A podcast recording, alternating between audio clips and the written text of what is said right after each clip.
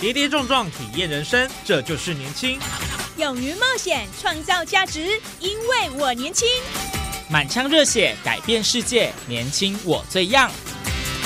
不一样的我们，在不一样的路上，找寻属于自己的天空。年轻新势力二点零全新出击，正声广播公司台中广播电台制作，林燕宇主持。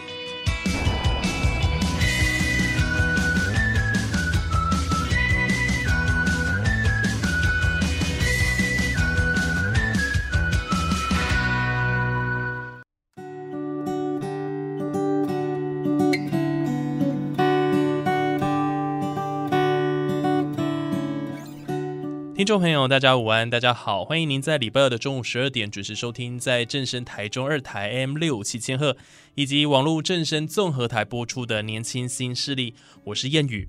呃，最近这几年，青年农民返乡务农的议题时常登上媒体的版面。那各县市政府啊，跟各级农会，他们都携手辅导，鼓励青年返乡加入农业生产的行列。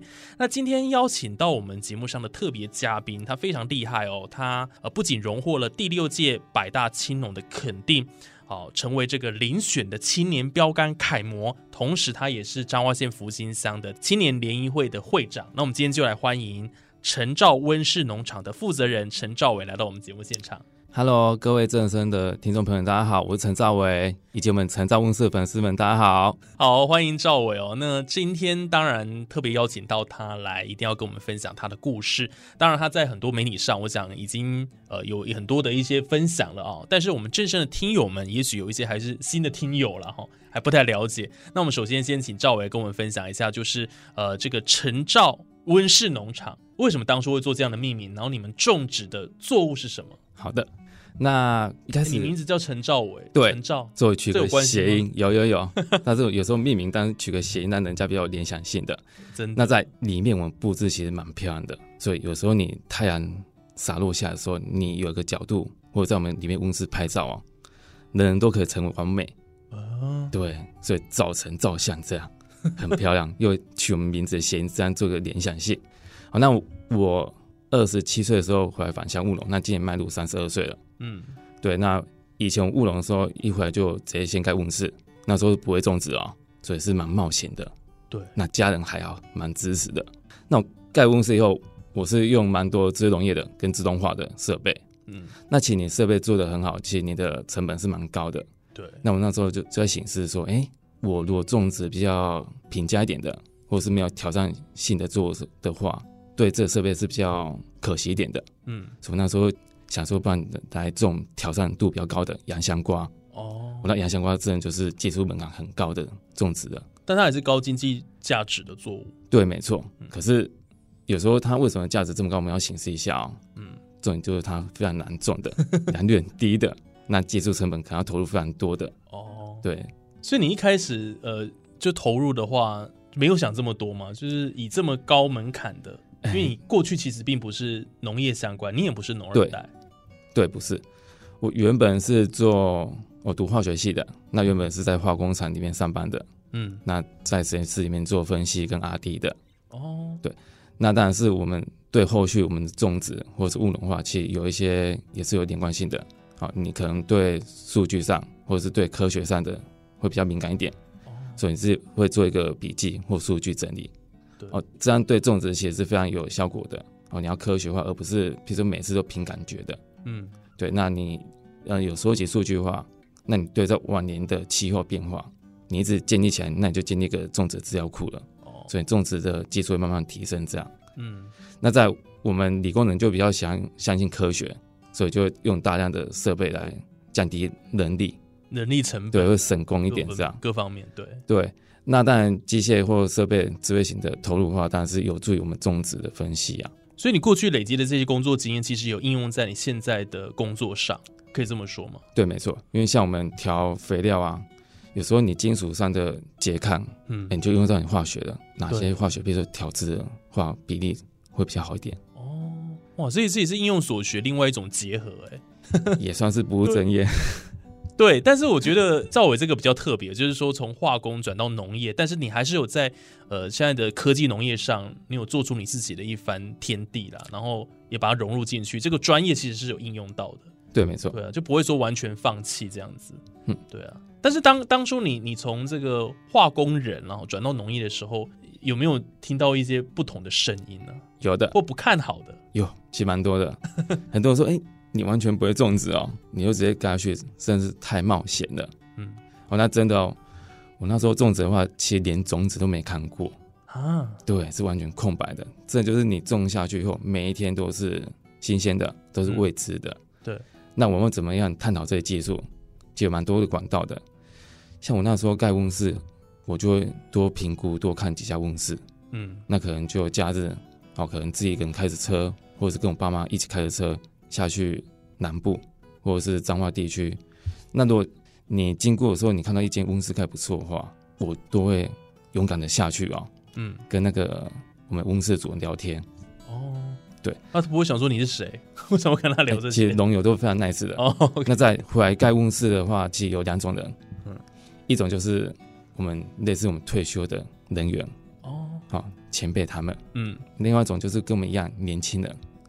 其实这两种人都很 nice，很好沟通的。他把他的经验分享给你，因为他们以前可能有面临过这样的过程，他们知道非常辛苦的。嗯，那又有一样的，呃，可能算是这样算是同类吧。他们看到一样年轻人，那一样跟他们空白，他们想到以前哦，这年轻人是跟他们一样很勇敢冒险的，对，感同身受哦。对，所以我们就这样从耳朵听到的、眼睛看到的，不断收集。那你不断的认识很多公司的朋友的话，哎，你手中可能就有五个或七个很 nice 可以沟通技术的人。对，那就有问题，你就可以打打给他们请教。嗯，那每一天。其实我那时候其实第一年种植其实非常小心的，因为完全都未知的，哪怕植物有一点小状况啊，我们都很紧张，就马上打电话或传来问他。嗯，可是这时候我们以前收集那名单就派上用场的啊，你不能每天都问同样一个。也是啦，我觉得很烦，对啊，对，所以你要来问，你要问多多问其他人这样。哦，对，那你之前去拜访这么多的农民，就派上用场了。对，没错，就可以呃，每一天有不同的人去问这样子。那在你又自己去上网 Google 收集一些 paper 跟数据这样。嗯，对。那再就是，其实我们政府也有提供那个相关的管道哦，从农会这边或农改场这边，其实也是有专业的技术人可以辅导的。所以就是要有这样有贵人相助了。对，没错。当然自己的努力很重要。那因为因为赵伟是从零开始，这个真的是比较辛苦一点。所以一开始的话。嗯，是不是栽种的这个面积各方面也比较少，产量各方面就是没有抓到那么多了。呃，一开始其实我们目前温室其实是一点六分左右，嗯，那今年年底可能还要再扩扩展一分多这样。哦，对，那当然是前期投入的话，当然是有时候风险是蛮高的，因为洋香瓜毕竟不是这么好种植的。嗯，好，它困难在哪里？它是很娇贵的农作物吗？对，非常娇嫩的。哦，我们不不管是土壤里面的水分。好，它对土质要求很高的，嗯，哦，你那块地的土质要干净啊，或者是最好是没再种过的新土。那在气候变化的话，假如说你空气中的水分，好，或者是温度稍微有变化，它有果实的话，其实它有可能会裂开或爆开的。哦，裂果。对。它洋香瓜其实我们看到，就一颗洋香瓜，其实它很多条纹路。对。那些纹路其实它都是每到伤口的。嗯，它是先裂开，再愈合结痂，再裂开，再愈合结痂，总共三次。哇，好特别哦。对，所以我们那一颗洋香瓜，其实我们后来看到，其他都每到都是它呃结痂的伤口。嗯，所以假如说你气候变化的话，温度、水分稍微表皮它吸水，它一吸到，有可能就沿着那个结痂又爆开了。啊，对，那这是没办法预测的哦。嗯，所以你一定要把气候控制到很灵敏。嗯，好，假如说我们每天都要看气候变化。对，那你供水啊，跟你降温啊，跟你的通风要做得很好。嗯，哦，所以每一天的这个呃观测很重要。对，随着气候去做调整，包括土壤啊、湿度啦、水分啊各方面的。对，你自己有一套模式，对不对？你是采用智慧农业的方式去种植你的洋香瓜。对，其实我们有设定一些参数。那假如说它温度到达多少，或者湿度到达多少时候，或者是日照。嗯，或者是有下雨的时候，它就自己会做应变跟感应的，嗯，啊，譬如说风扇要启动啊，那么水要稍微降低一点点，嗯，好，不要低这么多，这样比较重点一点的。哦，它有哪些设备啊？可以跟我们分享一下吗？我们目前的话，我们主要公司做立坝型的，就我们现在政府推广防台型公司，钢骨结构的。那我们公司其实做离地栽培的，嗯，好，直立式的，对，那是做盆栽栽培的啊。哦，对，那介质栽培，其实我们介质栽培的好处就是它的土壤的干净度是比较 OK 的，嗯，可是你要成本会比较高一点，因为那些都是耗品。那再就是你你用介质的话，其实你的变化度比较高，因为我们一块其实洋相关你种久了会很怕植物都很怕连作障碍，就是你同一块地不能一直种一样东西。哦，不然土会坏掉。是哦，那我们这种离地栽培的话，假如说那个土有问题的话，我们就直接换土。哦，对，这样的应变性比较高的，那也可以快速的耕作啊，像是比较灵活，要有弹性这样子了。所以我们才可以做到，譬如说一年可以做到三期，就端午节前、中秋节前跟尾牙节前做送礼的。那一般的话，假如说你这种土壤的话，你要做轮作了，你这一期种完洋香瓜，你下一期可能要种小番茄了。因为你一直种洋香瓜的话，它土就有可能会有疾病问题，嗯，所以品质会一直下降。哦，所以这个是洋香瓜它本身这个作物的特色，应该说每每个植物的特性都这样，都是这样子。只是洋香瓜会更敏感一点。敏感哦。对，洋香瓜我们一般栽种从种子到采收将近要三个多月。嗯，那其实它每一天都是每一天都有一个挑战在的，何况是假如说我们明天才说了，今天看每一个都很漂亮啊，可是。清晨或凌晨下一场大雨进来的话，它瓜有可能真的会裂开，呃，裂很多。中秋节那一次哦，两千八百颗裂了七百颗，那很多哎，四分之一。对，而且都挑大颗漂亮的裂。这是老天爷跟你开玩笑是不是？对，反正他先裂大颗了。那且中秋节那一段的话，其实它的气候变化温度很高。嗯，我们。我们后来发现，其实每一年温度都会在增加的。哦，对啊，现在全球暖化很严重哦。那在有时候，假如说你气候变化，因为台湾气候很敏感，嗯，有可能呃午后雷阵雨，又马上出大太阳。对，那一阵子如果假如说你要采收的时候，它瓜要成熟的时候，有可能会裂更多。嗯，所以你要做的很敏感的。哇，所以你要因应台湾气候的变化。这很挑战，对不对？对，所以有可能一天的话，你要做早上跟下午要做不一样阴影变化了。啊，早上下午这样子哎，对，几个小时的时间。对，因为台湾的气候真的是有可能就突然下一场大雨，又突然出大太阳。嗯，所以你要一直 要很活用的哦，没有 SOP 哦。哦，对，真的哎，所以农业的这个千变万化就在这边哦。对，就是你要把它种好。它其实你是要是很细心的呵护的，没错，因为照顾小朋友这样子，小孩你二十四小时，哎，没错，几乎都要一直顾着那个作物，哎，就怕它生变有什么问题这样子。对，可是你种植成功以后，你的成就感是很有的，真的哎，对对，因为其实这个赵伟他种的这个洋香瓜哦，这品质是相当好，而且外观非常非常的精致漂亮，对啊，然后香甜可口，对不对？对，没错，绵密的。对，而且它那个网纹哦，都非常非常的整齐，对，有立体感，这样。它网纹真的是可遇不可求的。嗯，第一点，呃，它品种品种不一样，哦，有譬如说细纹的跟有粗纹的，嗯，那一般纹路越大条越粗的话，其他抗病性越不好，所以它种植难度越高。嗯，那你自己想啊，它越大条是它的伤口越大，对对，那你越大条的话，伤口越大，其他有可能越容易裂开。那在我们通常比较大条那种粗纹路的话，都日本进口的。嗯，那日本那种压香瓜，其实它对台湾的气候跟抗病性是非常不好的。嗯，你自己想啊，日本的话，其他也有可能比较干冷一点点的。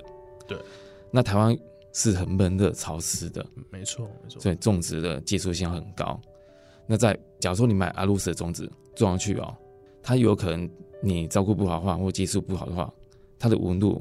不一定会这么大条漂亮，对，所以那跟技术跟气候其实都有问题的，嗯，主要你要克服非常多的挑战才能成功出来，对，所以有时候我们讲说，好一株一果，硕果仅存，嗯，就真只一颗果实哦，一颗而已哦，甚至只有零颗，对啊，我们种植下去，其实它良率讲真的啊，好漂亮的果实都是良率筛选出来的，嗯，除非真的是你顾到非常的极致，是有机会的。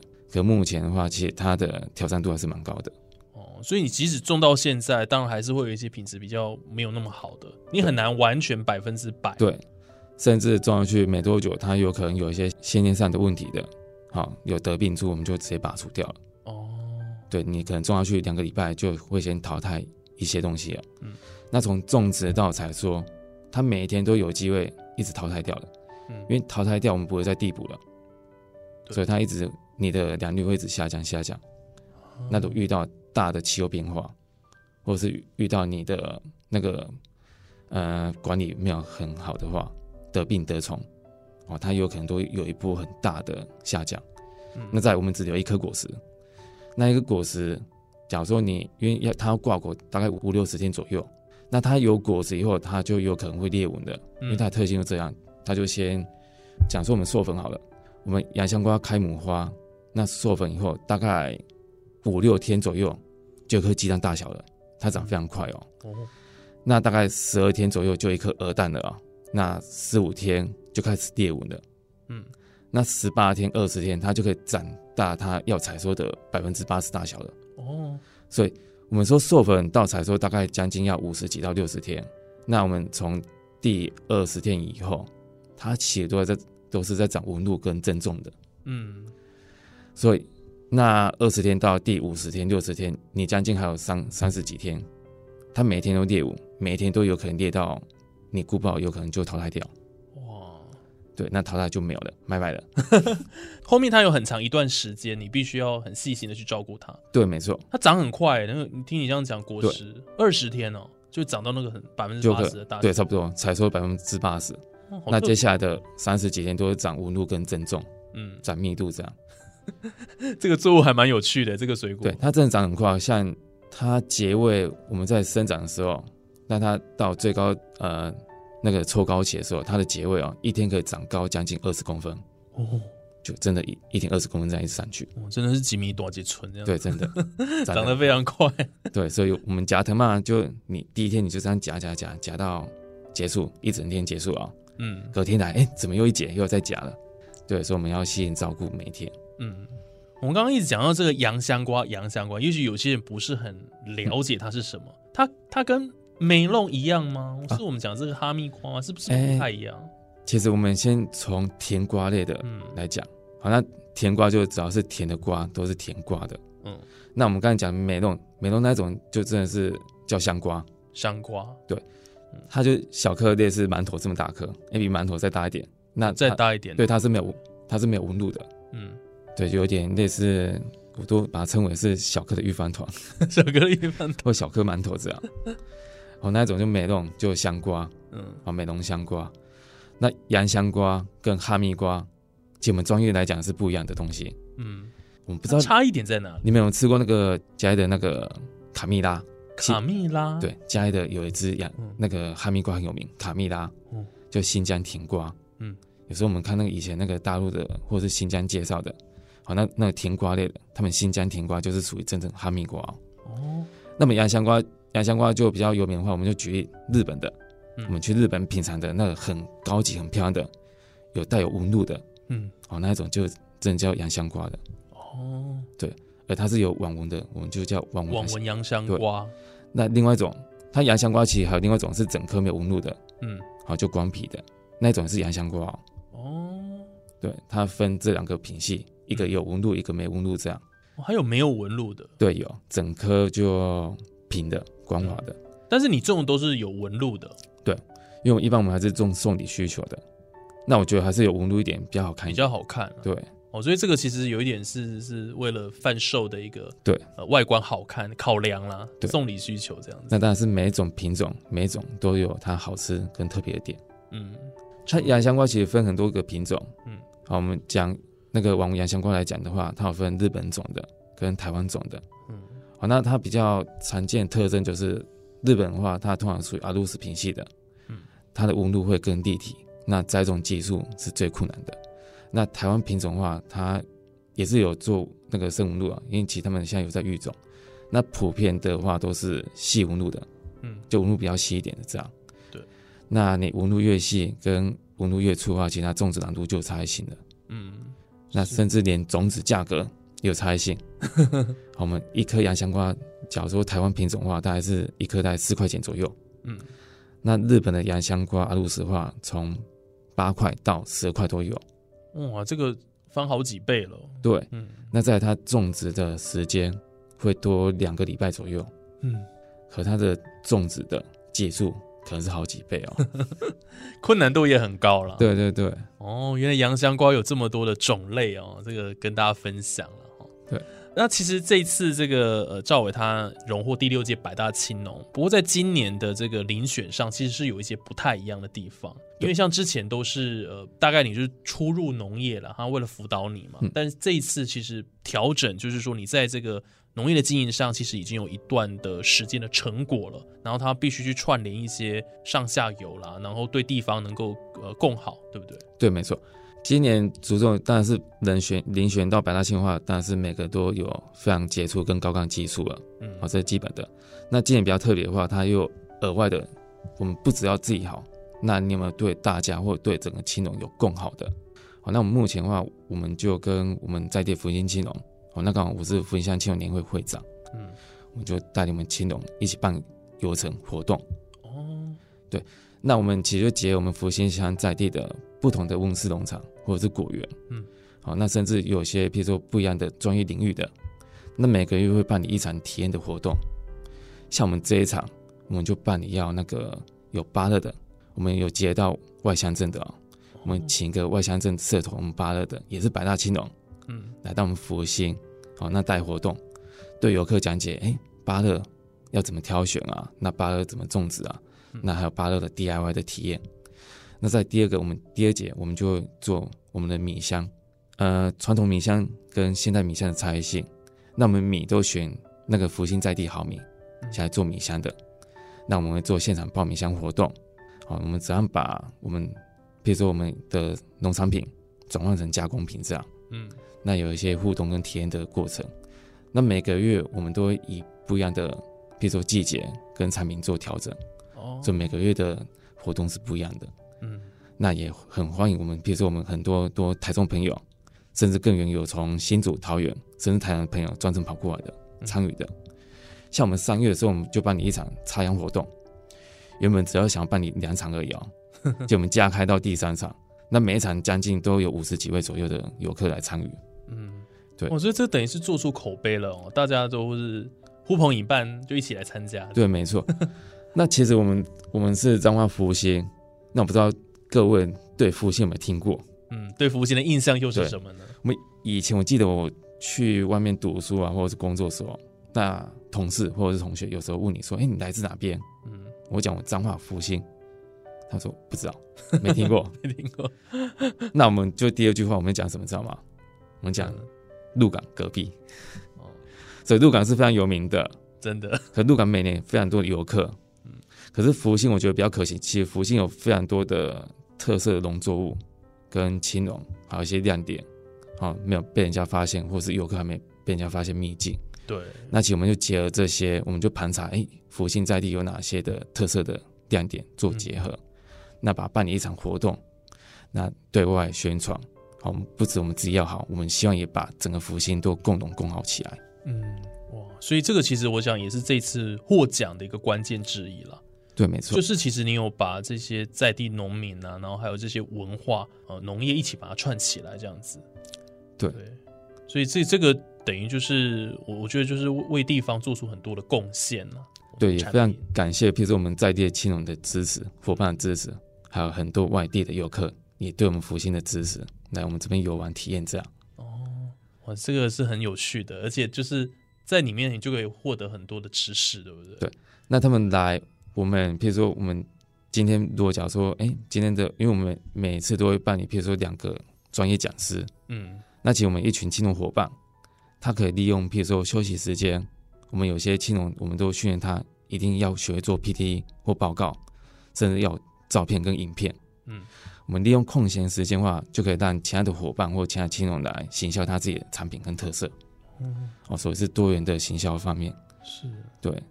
这样我们才能把在地整个福星的青农跟共农共好起来。对，我想这个会长很用心，好，谢谢。本身花了很多心力去经营呢，听说也已经当了两年了。对，没错。哦，所以一步一步了，哈，把这个呃青农都把它串联起来，大家一起努力，因为都在这个圈子嘛。对，所以吸收交流一些经验，我觉得很重要。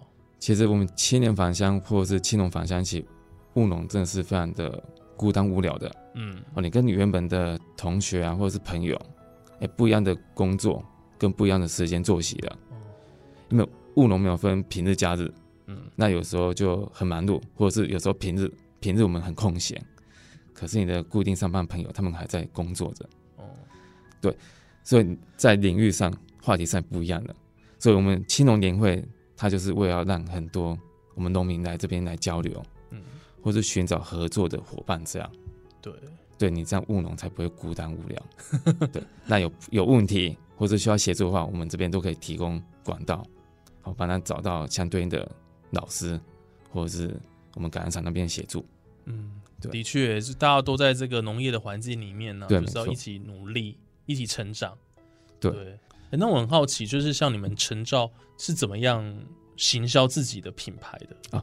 其实通路在哪里？其实最后也跟我们分享一下。其实我认为啊，最好的行销是什么？知道吗？嗯，就是最好的品质，就是最好的行销。哦，对。其实我们陈在，我们我回来务农，我前两年啊，我连温室名字都不敢取，因为我怕我没有名字。对。我品牌都不敢建立啊，为什么知道吗？我坦白讲，我很怕我种的不好，那卖的不好，等下变负面行销。怎么是先把把品质做好以后，我们再来做行销，这才重点。所以你你最好的品质，你卖给消费者，其实消费者他就认同你的品质。那好东西，跟好朋友分享。嗯，我们朋友的介绍赢过你，你跟十个消费者的介绍。哎，这倒是，是对对，那个口碑行销很可怕。对，没错的。对不对？尤其婆婆妈妈买的哦，今天叫猴姐啊。对，那在我们都种 在哪里买的？对，那在我们都送送礼。那送礼其实他们就要把最好的东西送出去。嗯，那些客人拿到以后，他有送你需求，所以他就互相的联系跟介绍。我们目前有百分之八九十左右的东西都是我们自己行销的。嗯，那有大概一二十八是才是给交给我们的电商通路商而已。哦哦，电商就是网络有贩贩卖的部分，对，没错。那有有八十八十八都是我们自己经手的，好，从我们这边出去。所以有时候客人打电话过来，他只要讲出他可能是哪个地址，我就大家就知道是从这边出货的还是怎样的。因为百百分之八十的客人都是我这边接洽的，嗯，对。哦，所以这个都很熟了，老顾客了啦。对，就持续稳定的客源哦，我想这个就是也是给自己最大的一个支持了哦，就代表说我们的洋香瓜的品质真的是非常棒，顶级的啦哈，所以获得大家的青睐这样子。对，嗯，好哦，所以如果大家有兴趣的话，可以上他们这个陈照温室农场，早晨的晨，然后照相照照相的照，照片的照，对，很好记哦，所以可以去多多搜寻他们的这个相关的一些产品，如果有兴趣的话。欢迎大家做选购啦，这样子。那当然，今天也非常谢谢我们赵伟的分享哦。不管是从这个从农的心路历程也好，或者是他对农业的一些呃观察哦，返乡青农他自己本身的一些想法，然后都跟我们做分享。那今天就非常谢谢赵伟了。好，也谢谢各位。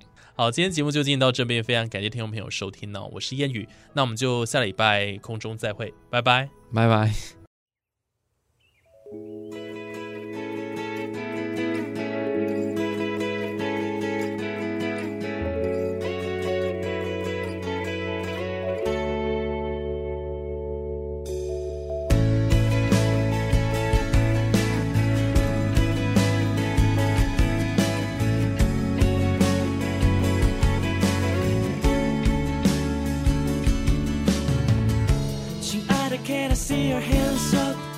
守着你举手投足间的折磨，爱藏的幸福却朦胧。